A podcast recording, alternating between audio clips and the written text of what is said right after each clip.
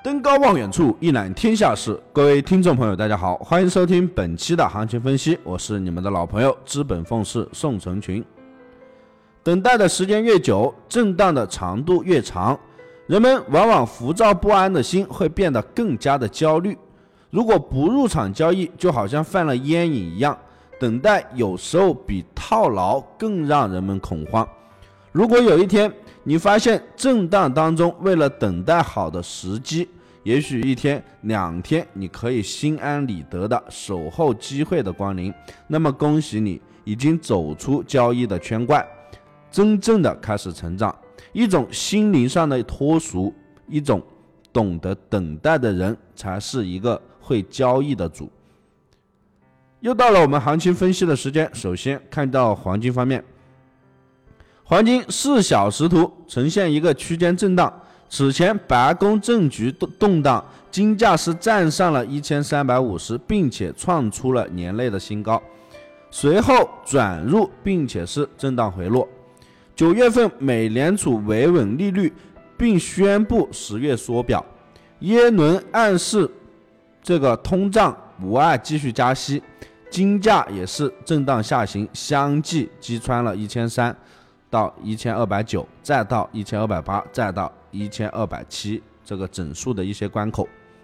最低是触及到了一千二百六十附近，随后受抄底资金资金的一个支持，逐步震荡回升。围绕美联储下任掌门归属的一个众说纷纭，金价是呈现出了一个过山车的走势。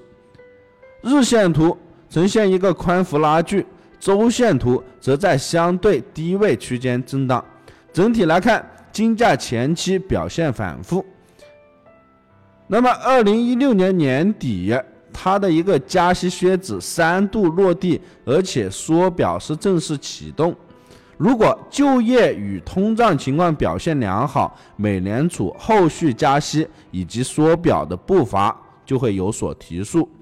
特朗普税改也是正在稳步推进。而且新任美联储主席可能是偏向鹰派，美元有机会是再度的高歌猛进，从而对金价构成一个打压。那么下方关注前期低点一千二百七十六以及一千二百六十附近的支撑。另一方面，全球各大央行宽松周期似乎是接近了一个尾声。医改法案受挫之后，特朗普的基建和税改框架能否获得国会通过，仍然是一个未知数。对于黄金而言，这属于一个变量。那么在操作上，日内预计是会维持在一千二百八到一千二百九这个区间呢做一个震荡。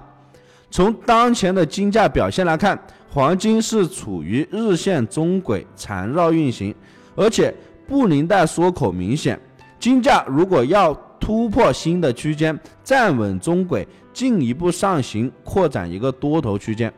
那么在此之前，建议大家是在一千二百八到一千二百九这个区域呢，做一个高空操作。当然，这个区间我们多空操作，建议上大家一定要调整策略。跟昨天不同的是，我们首先要考虑。反弹做空。原油方面，昨天原油受西班牙动乱事件的一个影响，欧盘阶段于五十二美元一线直接是跌到了五十一的一个关口，随后美盘阶段探底回升到五十一点六一线。目前日线上 K 线受到布林带中轨一线的支撑运行，在布林带中轨和上轨之间，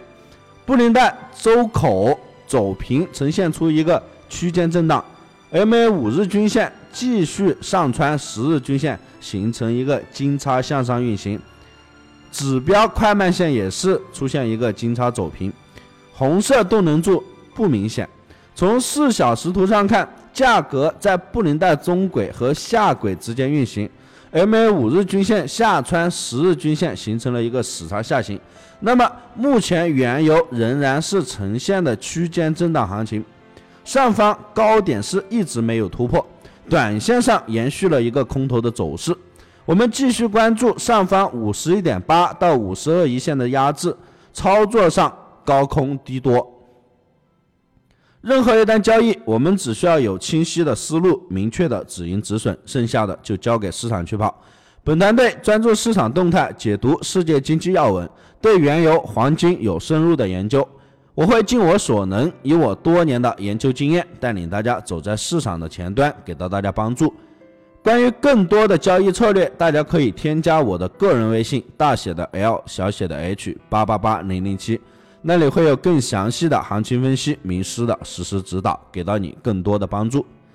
以上就是本期的全部内容，感谢大家收听，希望大家点击订阅，持续关注本人，我们下期再见。